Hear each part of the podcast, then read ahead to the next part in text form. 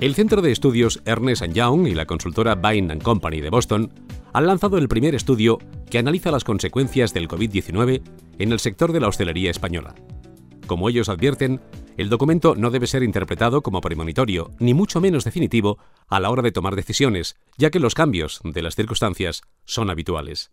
El sector de la hostelería es uno de los pilares de la economía española y el más importante de Europa en aportación al PIB, nada menos que un 6,2%, tanto como la construcción y más que la educación o la sanidad.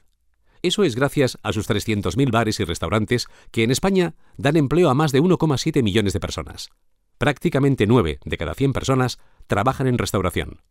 El sector factura 124.000 millones de euros, y todo eso sin contar todos los sectores directamente relacionados con la hostelería. Su relación con el turismo, otro motor de la economía española, es casi de fusión. Además, genera empleo indirectamente en varios sectores muy críticos, bebidas y alimentación, distribución y mayoristas. Pero la restauración es un sector frágil y muy vulnerable tanto a ciclos como sobre todo cuando se dan choques económicos como el de la actual crisis del COVID-19. La restauración en España está representada por 314.000 empresas y la inmensa mayoría de ellas tienen menos de tres empleados. Opera con márgenes de beneficios muy bajos. De cada 100 euros que se factura, después de pagar los gastos, el margen que queda es solo de 6 euros, mientras que en la media nacional el margen es de un 13%. El problema de la crisis del COVID para bares y restaurantes es que tienen poca liquidez. La mitad de los negocios apenas pueden aguantar un mes los gastos fijos. ¿Cómo va a ser la crisis para bares y restaurantes según este estudio? Va a haber cuatro fases con distintos impactos y no se sabe cuánto durará cada fase ni la gravedad de sus efectos. Ahora estamos en la fase de confinamiento. Salvo unos pocos negocios que están haciendo comida con entrega a domicilio, casi todos están cerrados o no ingresan un solo euro. La segunda fase será la de apertura restringida. Se levantarán gradualmente las restricciones y empezará una lenta recuperación de la actividad. La tercera fase será una demanda en transición.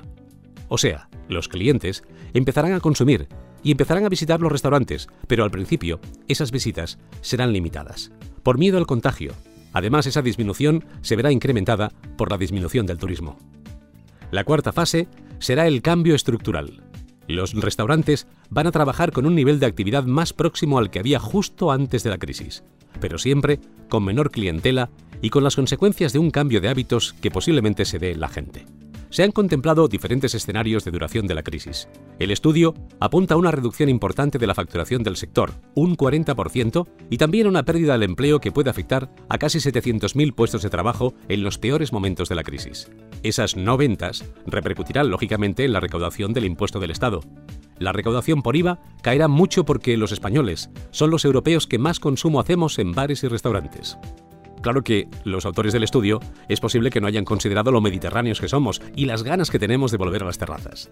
Cierto que muchos turistas que visitan España lo hacen para disfrutar de la cultura y la gastronomía, y esos van a tardar un poco en volver. Para que el sector sufra lo menos posible, hay que aportar liquidez a los negocios y, sobre todo, minimizar el impacto al empleo durante y después de la crisis. El estudio plantea algunas cuestiones con la mirada puesta en el largo plazo cómo mantener alto el ánimo y no perder el nivel de emprendedurismo del sector. ¿La tecnología sale fortalecida de esta crisis? Porque aumentarán las entregas a domicilio. ¿Deben los proveedores de bebidas y alimentación repensar su modelo de negocio? Cuanto más pida la gente en su casa, menos prescribirá el local. Lo típico, que vino me recomienda, qué podemos tomar. ¿Cómo podrían colaborar las asociaciones de hostelería y las empresas ligadas al sector para impulsar medidas eficaces?